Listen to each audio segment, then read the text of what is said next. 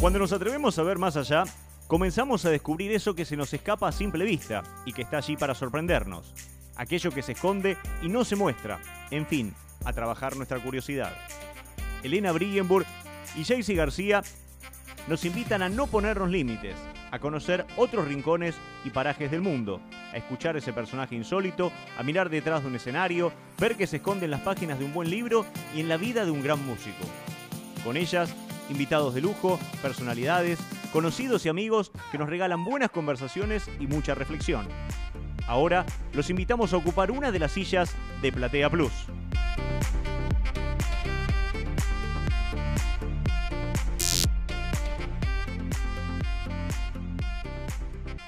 Nuestra invitada de hoy lleva toda una vida dedicada a la música, específicamente al canto, su nombre es todo un referente, es reconocida a nivel mundial, en donde ha sido premiada en infinidad de ocasiones.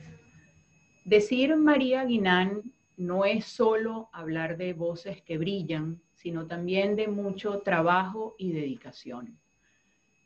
Junto a las organizaciones corales con las que ha colaborado y más específicamente con la Escuela Cantorum de Venezuela, de la cual es su directora, se ha presentado en los más prestigiosos teatros del mundo. Pero su compromiso va más allá del escenario como directora y lo asume a través de otras facetas como docente, pedagoga, eh, gerente cultural. Y María eh, representa para nosotros, quienes somos venezolanas, un orgullo, porque es una manera de mostrarle al mundo ese talento inmenso que tenemos dentro de nuestro país y que viaja al mundo con, llevando su arte. Así que para nosotros acá en Platea Plus es un honor tener con nosotras compartiendo a María Guinán. Bienvenida María. Hola María. Muchas gracias, muchas gracias. Muy, muy honrada de estar con ustedes en esta plataforma Platea Plus y de conversar con ustedes. La felicito por esta iniciativa. Bueno, muchísimas gracias, María. Bueno, para comenzar, eh, bueno, la verdad es que ya Elena eh, ha, dicho un poco que eres directora artística, eh, eres docente también, pero en toda esta situación donde ambas profesiones requieren de, de la presencia, o sea, de que la persona esté frente a su alumno, frente a su, a su dirigido, por llamarlo de alguna manera, ¿Cómo, ¿Cómo, has hecho? ¿Cómo te has reinventado? Porque sabemos que no te has amilanado y has seguido adelante a pesar de toda esta situación. ¿Cómo ha hecho María? Cuéntanos un poco sobre eso. Bueno, Jaycee, no ha sido nada fácil. Ha sido un ejercicio de, vamos a decir, de reflexión, de autodisciplina, de eh, entusiasmo por la, por la música, pero sobre todo por la gente, por el ser humano, por el ser viviente, lo que me ha hecho eh, seguir adelante. Eh, evidentemente, en estos momentos nosotros nos encontramos desde el mes de marzo en una situación muy sorpresiva. Es como que si nos cayera una bomba atómica encima y, y nos dejara vivos pero con una cantidad de carencias, con una cantidad de problemas. Em, y entonces tú empiezas como a revisar, bueno, te levantas en la mañana y dices, ¿cómo estoy? Bueno, estoy bien, o sea, estoy, gracias a Dios estoy sano, el sol está brillando, o sea, la naturaleza sigue su curso, pero yo estoy encerrado. O sea, los pajaritos vuelan, este, las mariposas, el mar sigue su curso, los ríos, las nubes andan por el cielo y yo estoy encerrada en estas cuatro paredes porque hay un virus, una cosa que desconozco, una especie como de monstruo que este, atenta contra, bueno, contra la vida, pues contra la vida humana.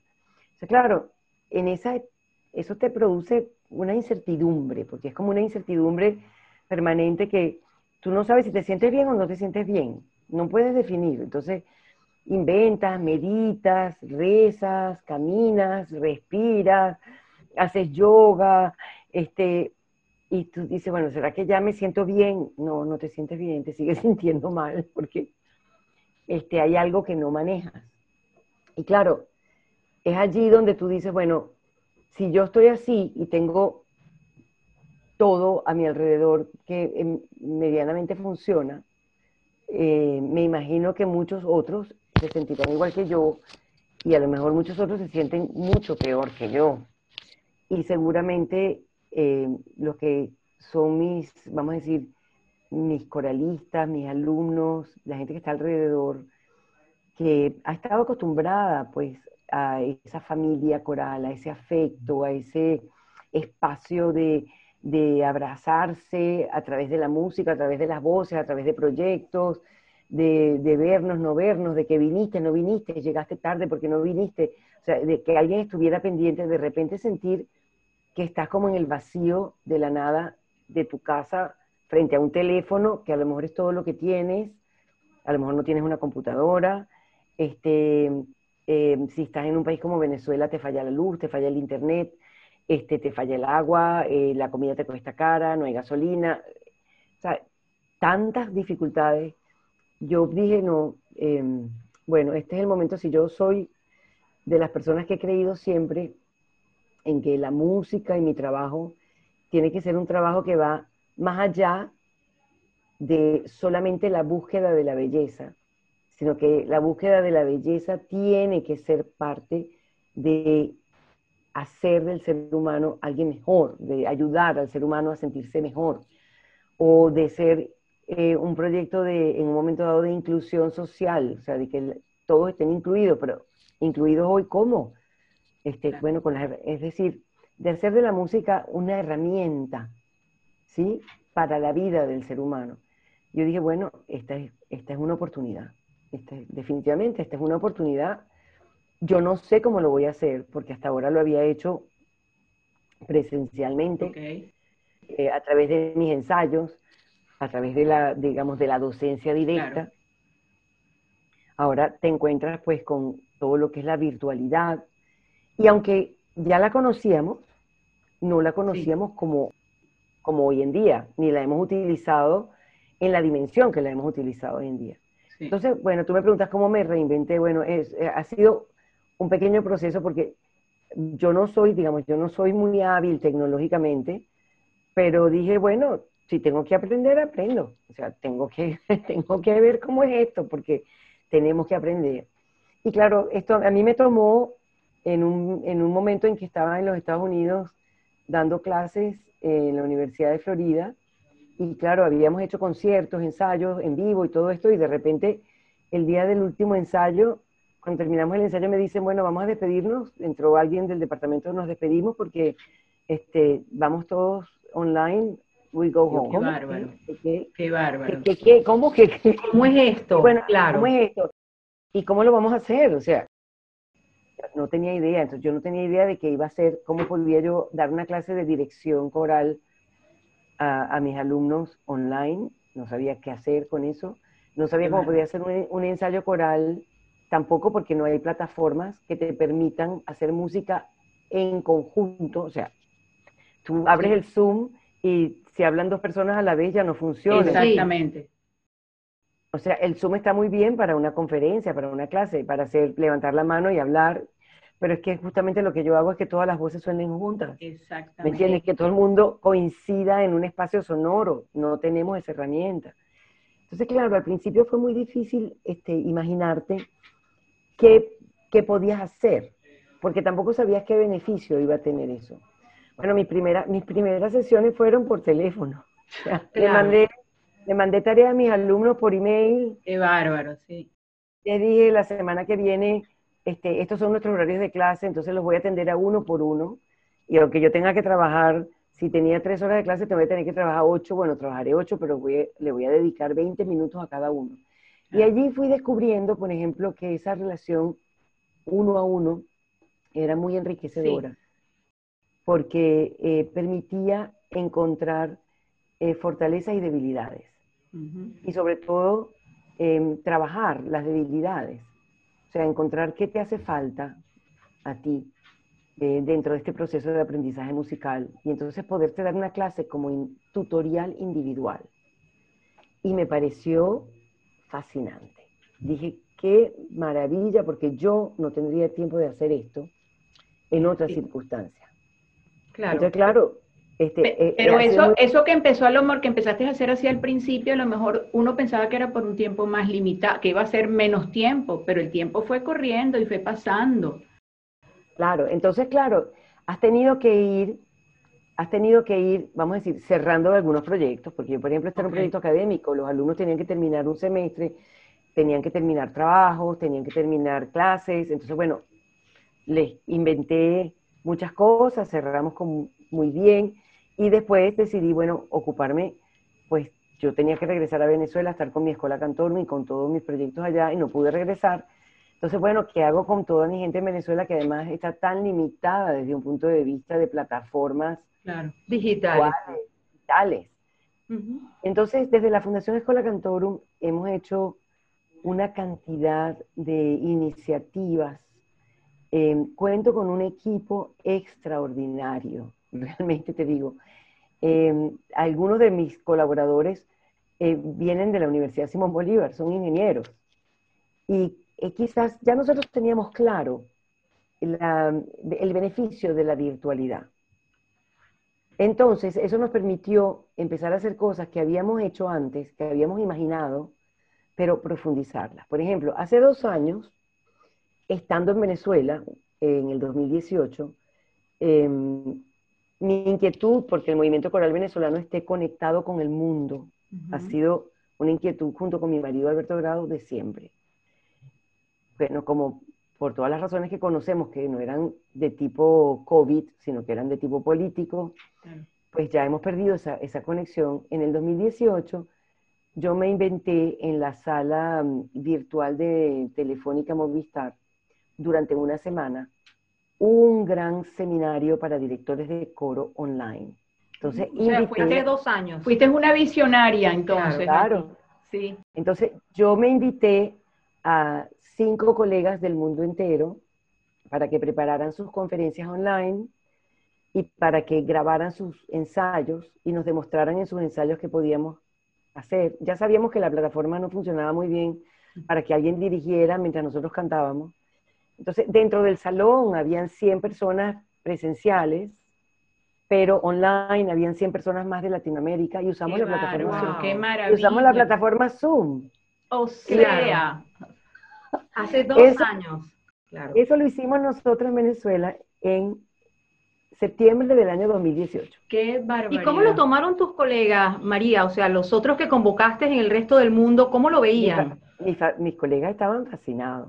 Qué bueno. Además me regalaron sus, sus sesiones. Claro, yo les pedí, porque claro, Venezuela venía de, un año de protestas, de un año de mucha dificultad, y bueno, nos regalaron su, su, trabajo, pues nos lo dieron en, como en el reconocimiento y homenaje al, esfuerzo.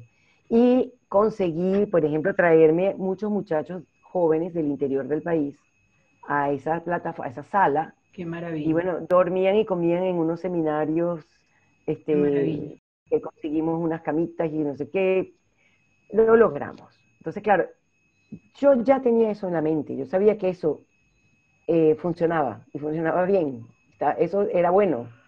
Entonces dije, bueno, pues vamos a hacer esto.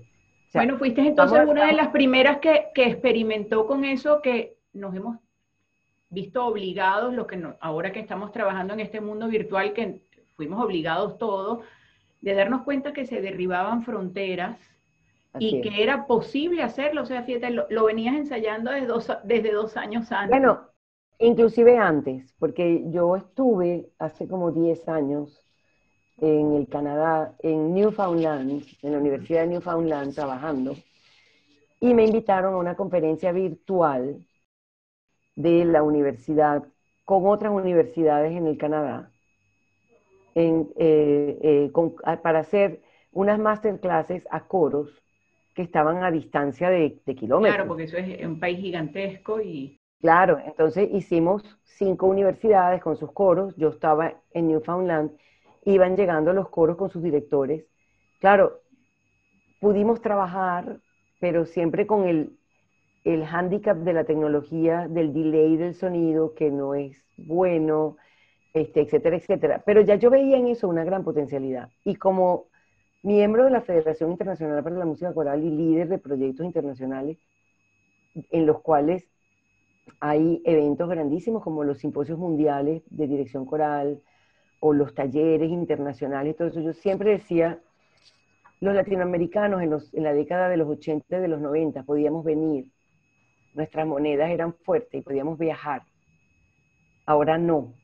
Estos eventos tienen que tener un espacio virtual, un espacio online. Si no es todo el evento, por lo menos tendríamos que poner algunos seminarios online y algunos conciertos para que se puedan inscribir de otras partes del mundo donde no hay la posibilidad de moverse físicamente y podamos hacer esto. Yo vengo diciendo esto desde hace por lo menos seis, siete años en los foros internacionales donde estoy. Qué maravilla, o sea que, que nos estás diciendo de una esas ventajas que encontraste de trabajar con el mundo virtual, acercando a quienes no tienen la oportunidad de asistir a eventos. ¿Y, qué dificultades, qué es lo más difícil que has encontrado trabajando a, través de esto? Claro, Elena, esto es, digamos, esto sirve para una, esto como tú dices, es abrir ventanas, abrir ventanas. ¿Y esto qué significó para mí en términos, por ejemplo, de mis agrupaciones y de nuestra organización? mantener la red. O sea, yo quiero que eh, si hacemos un proyecto para los niños que están en el barrio de la Bombilla de Petare, los que están en La Vega, los que están, les llegue el proyecto. ¿Cómo se los vamos a mandar? Hemos hecho, hemos hecho sus pequeños coritos virtuales, sus pequeños proyectos. ¿Cómo bueno, se los mandamos por un MP3 grabado a la casa del señor fulano de tal. Y ahí tienen que ir los niños a buscar su MP3 este, grabarlo con otro telefonito, em, aprendérselo de memoria, em, reunirse dos o tres y, eh, llamar a la maestra y cantar juntos, lo que sea. Pero yo dije, tenemos que buscar a la gente debajo de las piedras, pero todo el mundo tiene que saber que nosotros queremos conectarnos con ellos. Que no es que estamos esperando que se conecten con nosotros, no. Nosotros vamos a buscar la manera de darle a todos un espacio para que se conecten. Es verdad, algunos los hemos perdido, algunos no los hemos visto en estos meses, pero eso, eso, eso va más allá de nuestras, de, digamos, de nuestras posibilidades. Pero mantener la red, mantener la sinergia ha sido muy importante. Ahora, ¿qué es lo más difícil? Bueno, lo más difícil es que es verdad, estamos haciendo como un trabajo em, personal, individual, cada quien está aprendiendo mucho individualmente y se está esforzando por ser mejor, por cantar mejor, por aprender más música, por interesarse más, pero nos falta la parte de socializar. y, el, y el canto coral es este, la socialización, el compartir, el trabajo en equipo de verdad es muy, eh, eh, es, es fundamental. Y para mí como directora, o sea, el no tener la energía que viene de la gente eso, y que te que emana y que te motiva y que tú relanzas y que es esa especie como de comunicación energética que te da la música de, los, de, un lado y de otro, eso, eso es, frustrante, me falta, no lo tengo, no está. Bueno, pero vimos, vimos tu video de la grabación de La Oda a la Alegría y la verdad es que a uno se le sube el espíritu. O sea, eh, fue un, trabajo hermoso eh, y, uno dice, por lo menos se está mostrando que ahí están esas ganas, ese, ese esfuerzo y, me pareció maravilloso que lo pudieran haber hecho. Claro, tenemos otros. Te voy a mandar uno de una eh, canción de Alberto Favero con arreglo de Liliana Canjano que se llama Te Quiero. Justamente es una canción argentina que lo hicimos al principio de la pandemia y donde alcanzamos a que cantaran más de 300 personas de todos nuestros coralistas que están por el mundo entero, de toda nuestra diáspora.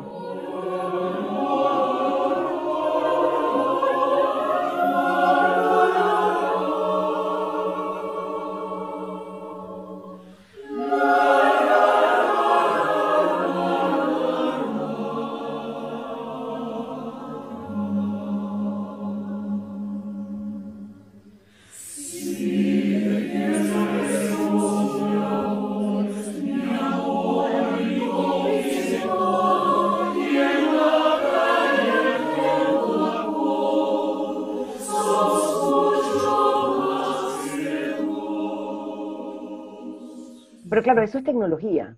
Evidentemente, la tecnología no, no funciona sola, porque yo tenía que lograr, por ejemplo, en el Beethoven que tú mencionaste, que los cantores cantaran bien. Sí, claro.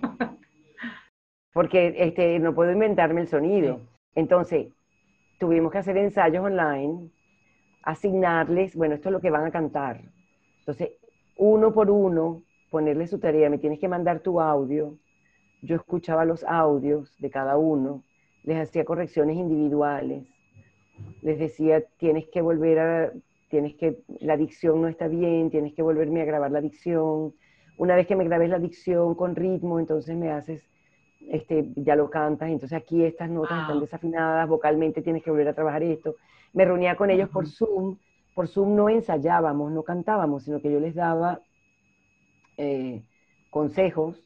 Y bueno, después finalmente cuando fuimos logrando los audios con un cierto nivel de calidad, ya ya pudimos hacer el... Eh, la grabación. el, trabajo, pero entonces, claro, después hay todo un equipo que es el que tiene que trabajar en el ensamblaje de audio. claro. En el, en el ensamblaje de los videos. Y bueno, por supuesto, en el caso de la novena dijimos, bueno, no es que vamos a cantar la novena de Beethoven, o sea, vamos a cantar la Oda de la Alegría, o sea, unos pedacitos, dos minutos y medio. Claro.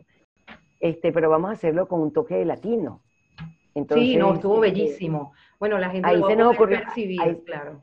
Ahí se nos ocurrió este, pedirle a Gonzalo Grau que nos hiciera una pista este, donde le pusiéramos algún, probamos distintos tipos de ritmos, de ritmos que pudieran congeniar, vamos a decir, con la estructura rítmica base de la Oda de la Alegría.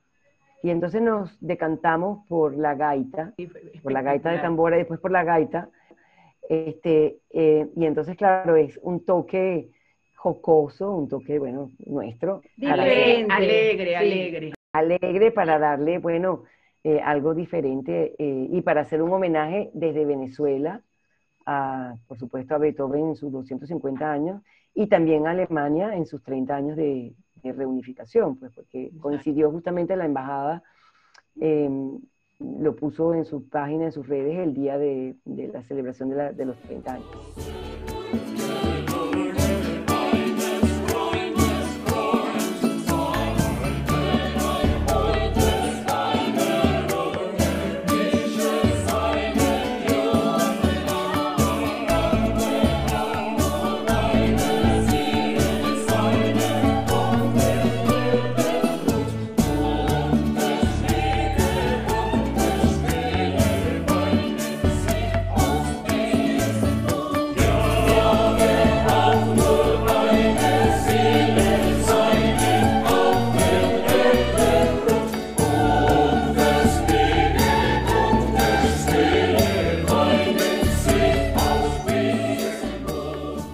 Claro, este, pero tenemos, hemos tenido que estar también muy alertas, muy atentos. Por ejemplo, nos invitaron ahora, nos invitaron a un festival que, estaremos viéndolo el 23 de octubre en Corea. Este, y somos 16 coros virtuales. Entonces, no puedo creer. Festival de coros virtuales. Sí, entonces lo, van a, lo van a mostrar allá. Tú sabes que los coreanos tienen unas estructuras espectaculares. En un teatro que parece que tiene una eh, pantalla, este, una mega pantalla gigantesca. Entonces, claro, nos pidieron con unas, con unas em, eh, indicaciones, técnicos, técnicos, que bueno, que logramos milagrosamente conseguir poderlos tener en Venezuela, porque había que grabarlo en Venezuela. Y entonces cantamos una canción coreana, que la hacemos junto con los 16 coros del mundo. Ah, El único coro de Latinoamérica que está ahí es Venezuela. Se me paran los pelos, te digo, qué belleza. El único. Y este, después cada coro hizo como una, como una obra nueva.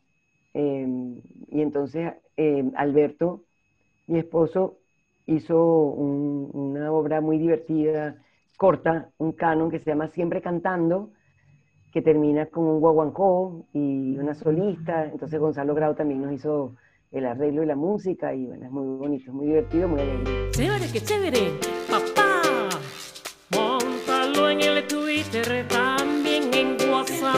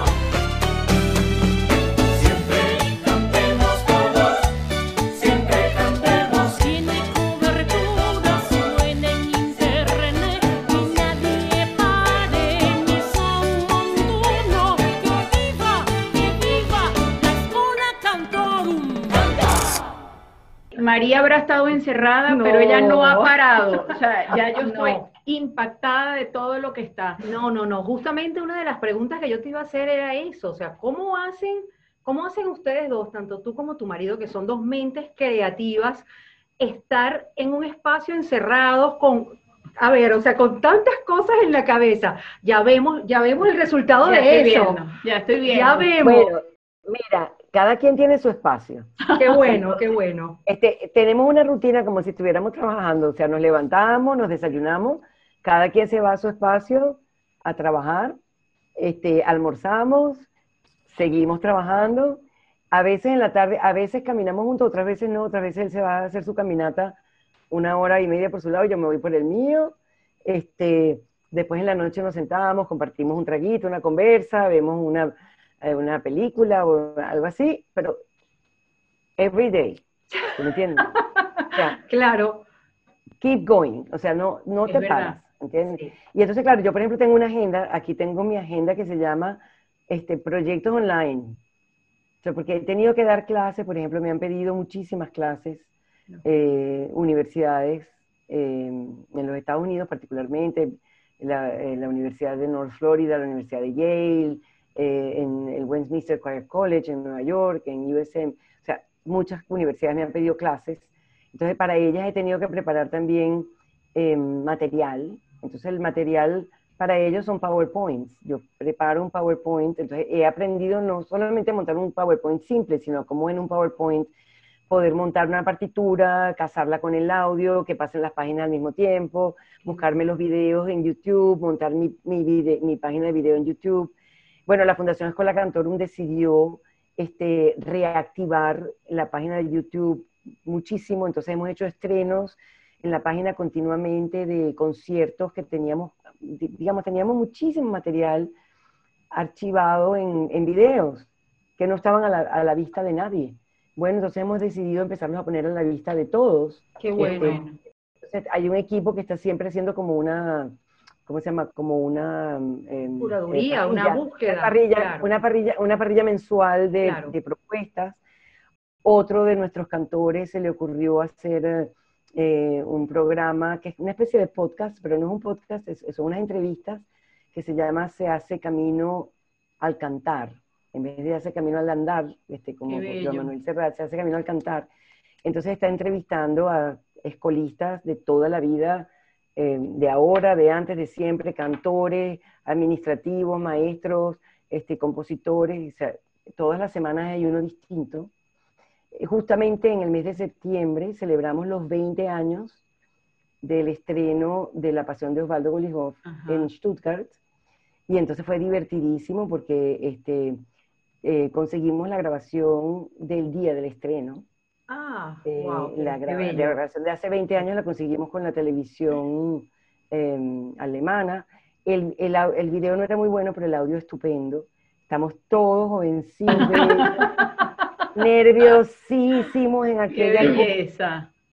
Este, entonces lo que hicimos fue que reunimos en distintas entrevistas, lo pueden ver en nuestra página de YouTube, este, a los actores principales, los solistas, este, los instrumentistas. Yo hice una entrevista con Osvaldo sobre la obra muy bella también, este, los directores de los coros, coralistas, o sea, y después entonces eh, se fueron haciendo todos esos programas y después el último domingo de septiembre pusimos la grabación del estreno y después que terminó la grabación del estreno, entonces hicimos un Zoom así y este que se llamaba La Fiesta, vamos a brindar. Qué maravilla. todo el mundo se sumó por el Zoom con una copa de vino, con whisky, con un café, con lo que fuera, dependiendo de dónde estabas en el mundo, y entonces hablamos, nos divertimos, tuvimos una hora ahí como estando en una fiesta virtual y nos fuimos.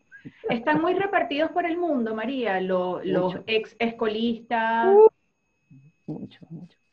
y ya han, verás, han replicado todo eso aprendido, siguen, este, Bueno, eh, los que son, los que son directores de coro, sí, ok. porque son directores de coro, maestros de música, sí. Este, yo me siento muy feliz de decir que en realidad nuestros escolistas eh, que se han dedicado a la música, eh, que aprendieron con nosotros este oficio, están todos trabajando en su área, Ok. como profesores universitarios, como directores de coros, como cantores, este, como maestros de música, y los que no son músicos, sino que, fue, que, que- que fueron escolistas o, o orfeonistas de la Universidad Simón Bolívar, que son profesionales de, otras áreas, están trabajando en sus áreas. O sea, yo siento que sí, que en líneas generales eh, la migración de nuestra gente, de nuestras filas, eh, ha encontrado espacios para replicar lo que aprendieron en Venezuela. Gracias a Dios. Eso me, eso me, me llena de orgullo y de alegría. Claro, claro, qué maravilla. María, una pregunta, volviendo al tema de, de la energía de dirigir, ¿cuál fue ese último concierto que, que pudiste dirigir? Bueno, fue justamente ¿Cuándo? allá en, en Florida International University, eh, en, en Miami, el 6 de mayo, el 6 de marzo. Ah, ok. El 6 de marzo este, hacíamos un concierto dedicado a la música de la colonia, la música de las catedrales de México, Guatemala y Cuba, en el marco de un gran congreso dedicado a Ignacio de Jerusalén, que fue un músico muy importante de el periodo, digamos, preclásico eh, de Latinoamérica. Entonces el congreso fue muy bello, el coro hizo un concierto realmente espectacular, yo quedé muy, muy satisfecha. Eh, hubo mucho público, este, tuvimos una representación de musicólogos y de estudiosos de, de- de ese estilo muy importante. Y bueno, fue lindo. Nos abrazamos, no te puedes imaginar cómo al final de ese concierto, y cuando me dijeron que a lo mejor todos estábamos contaminados, dije, bueno, Ah, no, Mira, María, no, no, eh, no fue así. hay algo por que, suerte, sí. que, que me encantaría pues que compartieras con nosotros, porque cuando uno escucha esa energía tuya, eso que requiere que un coro funcione, hay dos palabras que a mí se me vienen a la mente, que es sinergia y cooperación. O sea, Exacto. para que una organización coral funcione, eso tiene que existir. Pero en contraposición, estamos, las sociedades en el mundo son cada vez sociedades más individualistas. Entonces, ¿cómo, cómo trasladar eso que se aprende en un coro, que es que el que está allí tiene que, es, es la manera, es su, su comportamiento natural? ¿Cómo pudiésemos replicarlo? Yo sé que tú tienes una, un programa precioso que se llama Construir Cantando, es de, de- que enseñan en, en- Para los niños, sí. para los niños. O sea, que yo creo que eso es un aprendizaje que debería venir desde pequeños, para que todos entendamos que para funcionar tenemos que ser equipo. Así es, mira, yo no creo que, eh, vamos a ponerlo de esta manera, O sea, yo creo que ese es un valor fundamental del canto coral, Ujú. pero eso no, eso no se da por añadidura, eso no es que está allí porque está allí. Ok. O sea, el liderazgo es muy importante. Ujú. eh, la manera como el director de coros y el, el- el- el líder que está al frente lo logra. Porque evidentemente tiene que haber sinergia para que las voces suenen juntas y para que el coro funcione bien, ¿me entiendes? Pero no necesariamente eh, hay sinergia y cooperación fuera del momento de cantar, ¿me entiendes? A lo mejor terminas de cantar y, y- y alrededor tuyo, ¿tú me entiendes? Porque somos seres humanos también. Entonces, evidentemente, el crear, crear una sinergia musical y una cooperación musical te enseña a escuchar. Tienes que aprender a escuchar. Si no escuchas, si solamente te escuchas a ti, entonces nunca, nunca habrá esa sinergia. Entonces, pero trasladar esa, eh, vamos a decir, ese, esa herramienta a la vida cotidiana forma parte del liderazgo del que está al frente. ¿Entiendes? Porque si no, si no, esto está aquí y lo otro es otra cosa. Ujú. ¿Entiendes? O sea, esto está aquí porque es como, bueno, esto es una, digamos, es, es un ingrediente que si no está, entonces el coro no suena, no suena bien, o la orquesta no suena, no suena bien. Pero cuando yo guardo mi instrumento, cuando me voy y cierro mi partitura, le puedo dar un golpe con la silla a mi, a mi vecino y ni siquiera pedirle excusa. Exacto. ¿Entiendes? Entonces, en todas estas, en todas estas disciplinas, no, no podemos decir, bueno, si todo el mundo cantara en coros, el mundo sería diferente. Bueno, no, o sea, pudiera empezar a ser diferente, porque estamos haciendo una práctica colectiva. ¿entiendes? Pero yo no lo veo como que eso es eh, dos y dos son cuatro. O sea, hay que concientizar y trasladar eso como valor, entonces, a la vida. Y eso, bueno, sí, eso, eso lo hacemos en nuestros grupos. Este, y ese es parte del, del valor del programa Construir Cantando. O sea, es que los niños aprendan que eso que están haciendo allí, ¿verdad? Tienen que trasladarlo a su, eh, a su cotidianidad.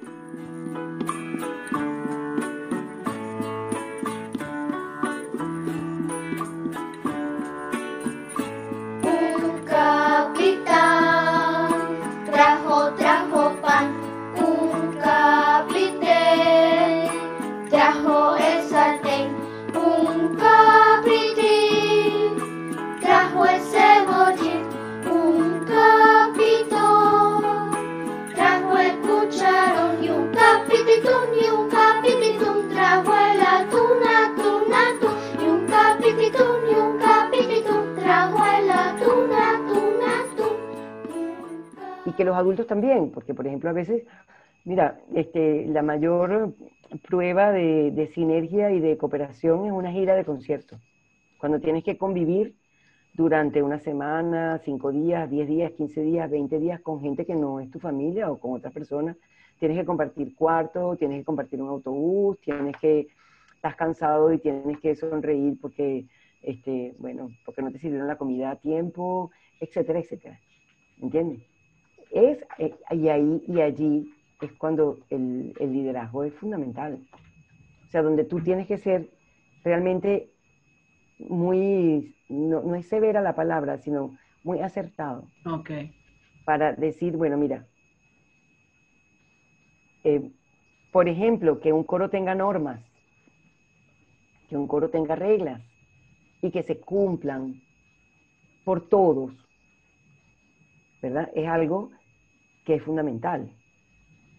Bueno, antes, por ejemplo, esas reglas las ponía el director y punto. Y eso es así, es como los diez mandamientos y chao. ¿No? Hoy en día, yo no te digo que esas reglas se discuten todo el tiempo, pero las reglas se pueden flexibilizar de acuerdo a las circunstancias que estén sucediendo. Claro. Claro. claro. ¿verdad? Las reglas se pueden consensuar. Bueno, mira, ¿qué les parece? O sea, si, por ejemplo, yo, yo te cuento este proyecto de Corea. Yo antes de decir que sí, yo le dije a mi equipo, bueno, primero revisemos a ver si podemos este, cumplir con las condiciones este, técnicas. Ok. Ok, chévere. Después reuní el coro y les dije, bueno, mira, nos están invitando para esto, pero necesitamos trabajar de esta manera y cumplir con estos requisitos. Díganme ustedes si ustedes están dispuestos, si ustedes pueden. Entonces, si queremos y podemos y nos interesa, entonces lo vamos a hacer. Eso sí, no me van a dejar sola por el camino.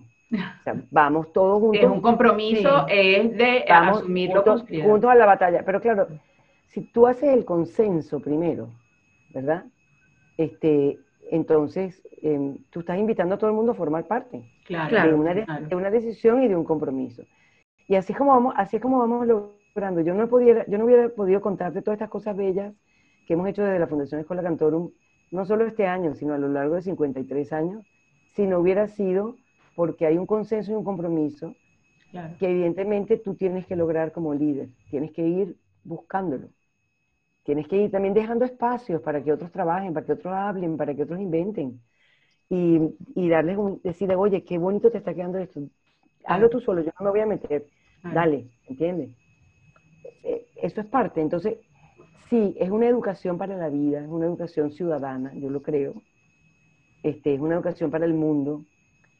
Eh, y es verdad, nosotros vivimos, este, mientras, yo espero que esto no se perpetúe, esta, esta virtualidad, porque es terrible. Sí, Sí, sí. Digamos, para la, sí. la socialización y para la vida humana es, es, es muy difícil Sí. este, luego eh, realmente poder nosotros eh, estar en, en- en acuerdos sin sentir la energía de nuestra áurea.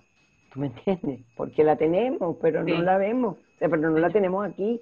Sí, ¿Entiendes? señor, sí, señor, sí, señor. Mira, María, yo quiero tomar una frase y la voy a leer, que está en la página web de la Escuela Cantorum, Ajá. que además, de verdad que, además de ser muy acertada, quiero dejarla también para nosotras, porque de verdad que es muy linda. Dice, para nosotros cantar es una excelente vacuna preventiva y una medicina sanadora. Es una caricia directa y un abrazo profundo. Cantamos porque sabemos que allí en la música hay vida, y hay amor, y hay entusiasmo, y hay esperanza, y hay fe. La verdad es que yo siento, y creo que Elena Sí. también lo veníamos comentando, creo que es una de las cosas que diferencia tanto a, a- a- a la coral que diriges. O sea, eh, eh, es eso, o sea, la música es eso, y que ustedes puedan llevarla a cada uno de nosotros y que no se paren y que una situación como esta permita más bien que crezcan, que salgan adelante de verdad. Yo como venezolana estoy inmensamente agradecida, Así igual que Elena, pero cuéntanos un poquito de esta frase. O sea, ¿qué significa realmente esta frase para ustedes? Bueno, esa frase realmente es como un emblema, porque esa frase es lo que nos sostiene por cinco décadas y un poco más a lo largo de una historia, digamos, em, que todo el mundo lo ve como de una historia de éxitos, porque sí, es una historia de éxitos, pero no exenta de eh, muchas dificultades también, de muchos momentos de duda, ¿entiendes? De muchos momentos de, bueno, eh, como digo, de una vacuna, una medicina, o sea, hablas Sí. de salud, ¿verdad? Sí. O sea, te pones una vacuna, te estás inoculando un virus para que no te dé el otro virus, pero a lo mejor te hace daño la vacuna, o sea, te sientes más con la vacuna, yo qué sé. ¿Entiendes? Es decir, eh, eh, estás en, en medio de, qué sé yo, una situación complicadísima eh, eh, en tu país, porque como las tantas que hemos estado viviendo en Venezuela en estos últimos 20 años. Y, o sea, ¿qué podríamos decir, por ejemplo, en medio de, en medio de la, de- del año 2017 de las protestas? No podemos llegar a los ensayos, no vamos a los ensayos, no hagamos ensayos. Ese año cumplíamos 50 años nosotros. Wow. Entonces dijimos, pero bueno, entonces como, o sea, si nosotros no nos reunimos, nos morimos, Claro, porque Claro. nosotros existimos porque por esto. claro, claro. O sea, queremos cantar por esto, porque nos reunimos, porque nos vemos, porque compartimos. Pero no es solo porque yo quiero escuchar mi voz, yo para escuchar mi voz canto solo en mi casa y ya está, Claro. pero claro. Pero, entonces, eh, ¿sabes? La música sí es sanadora por eso. Entonces, por ejemplo, en ese momento tú tienes que inventar, bueno, ¿qué hacemos? Bueno, señores, mira, ¿sabes qué? ¿Quién está del lado este? ¿Quién está del lado oeste? ¿Quién está del lado norte? ¿Quién está del lado sur? ¿Quién puede abrir un espacio? Entonces, ¿quiénes pueden ir al ensayo que se va a hacer aquí o allá o aquí allá en tal horario? Bueno, entonces, eh, traten de llegar a esos sitios. Vamos a ensayar todos en este, de esta manera y después en algún momento nos vamos a juntar. ¿Sabes? En vez de hacer una red así, haces una, como una pequeña Micro, telaraña, micro redes. Claro. microredes, y después cuando las microredes se pueden reunir, ya Sí. te vuelves a ¿Cuán- reunir. perdón, María, ¿cuán- ¿cuántos son? ¿Cuántos integran la Escuela Cantorum? Bueno, la escuela como coro, el coro mixto, somos Ajá. 50, 50. Ok. Ok, Este, los coros este, infantiles tenemos seis núcleos, seis centros, y tenemos dos escuelas juveniles. Sí, ha disminuido el número, Claro. sin duda, porque son muchas las dificultades y también hemos perdido, perdido no, hemos ganado para el mundo. Qué linda Muchos que están- frase. Qué bonito, Muchos que sí. están en el mundo, Sí, me, que ya no me- están en Venezuela, pero los hemos ganado nosotros para el mundo porque son nuestros embajadores. así Están es. en, están en el mundo, ¿ves? Haciendo lo que les enseñamos y, y en contacto con nosotros. Por eso que estas ventanas virtuales son tan importantes. Sí, Bueno, María, de verdad que ha sido para nosotros una, o sea, un testimonio de, primero de, de esperanza de que cuando vienen las dificultades hay que darles la vuelta. No nos podemos quedar parados y vemos cómo hacemos para seguir. Pero me encantaría primero que nos dejes las redes sociales. Hablaste de YouTube que están reactivando el canal este, para que la gente si quiere investigar Sí. sepa que ahí la Escuela Cantorum está montando cosas. Cuéntanos qué redes sociales pueden buscar para que... Mira, para- tenemos, este, te las voy a leer, te las voy a leer y después quizás te las, te las mando, eh, te las pongo en el, en el WhatsApp y te las Sí, para tú- nosotras colocarlas aquí y la gente pueda seguirlos. Sí, mire, tenemos Twitter, Instagram, Facebook y YouTube. Este es arroba la piso scola. Ok. Esa es nuestra. Y después nuestra página es www.la raya este, guion scola.org. Y después tenemos hashtag la escola o hashtag construir cantando o hashtag más que un coro, una escuela. Te lo voy a mandar. Ok, así buenísimo, nos los pone. Pero antes de decirte adiós, te vamos a hacer unas preguntitas rápidas nada más. Claro que sí. Este, ¿cuál es el periodo musical favorito de María? Para mí el barroco. ¿Y qué pieza sigue emocionándote cuando la sigues interpretando? La misa en si menor de Bach. Ok.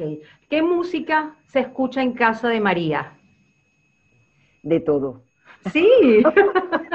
Bueno, cuando estoy, en, cuando estoy con Alberto, mi esposo, este, eh, no, no escuchamos tanta música nosotros. O sea, no es que ponemos el radio desde que nos levantamos, o el, o el, el- el iPad, el iPod, o no, porque quizás estamos con otras cosas. O sea, escuchamos mucha música coral, evidentemente, pero nos gusta mucho bailar, nos gusta mucho poner nuestra salsa y bailar, nos gusta la música popular también, y por supuesto nos gusta mucho y las sinfonías, la música clásica.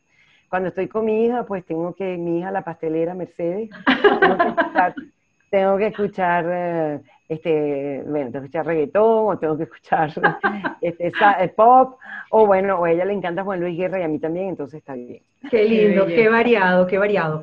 Eh, María, ¿cuál escenario o teatro te ha impresionado más actuar? Este, oye, es, una pregunta difícil porque he estado en unos escenarios tan, tan bellos, tan espectaculares. He sido tan afortunada porque he estado en unos escenarios tan hermosos. Este, déjame, no me digas, no me pidas uno. Ok, ok. ¿no? abrirte, abrirte un poquito el, el- el espacio. Mira, eh, en América Latina me encantó, eh, por supuesto, estar en el Teatro Colón. O sea, fue una experiencia sumamente emocionante, pero también la sala Sao Paulo eh, es una sala espectacular. Eh, en- por supuesto, en los Estados Unidos, dirigir en el Disney Hall no tiene, no tiene precio, o en el, en el Lincoln Center de- en Nueva York también. Eh, en Europa, por ejemplo, estar en la Casa de Música de Porto, un teatro eh, espectacular, o dirigir en el Barbican en Londres. En Asia, eh, para mí una sala que me, me- me fascina es el, el Concert Hall en Taipei, una sala de conciertos bellísima. Y, este, y en Oceanía, pues dirigir en el Sydney Opera House fue una cosa maravillosa. Entonces, mira, Wow. son, eh, son experiencias que yo nunca pensé en mi vida que me tocarían, que me tocaría vivirlas, pero he tenido esa fortuna. Qué maravilla, María. ¿Y algún hobby? ¿Tienes algún hobby? ¿Te desconectas con algo? Sí, me gusta, me gusta mucho caminar. Ah, Ok. Me encanta caminar, caminar rápido. Me gusta, este, cuando camino no llevo audífonos ni nada. Em, por lo general me gusta caminar sola o bastante en silencio, porque me gusta concentrarme y pensar. Es, es una de las cosas que más me gusta. Y me gusta mucho, bueno, me gusta mucho también hacer yoga. Este, yo no sé si eso es un hobby o es, o es una rutina de vida, pero también. Bueno, María, de verdad que eh, has logrado emocionarnos con esta entrevista. Eh, de verdad que te lo agradecemos muchísimo y que hayas tenido el tiempo para, para sentarte con nosotras en esta platea, para permitirnos entrar en tu hogar. Estás ahora en Barcelona, España, Sí. y de verdad que te lo agradecemos muchísimo. Bueno, Elena y Gracias, Jen- María, un millón de gracias. gracias y que sigan teniendo tanto éxito. Gracias, gracias. Un beso, chao. Un abrazo. Chao. Gracias. Si te gustó este podcast, síguenos en nuestras redes sociales y suscríbete a nuestros canales.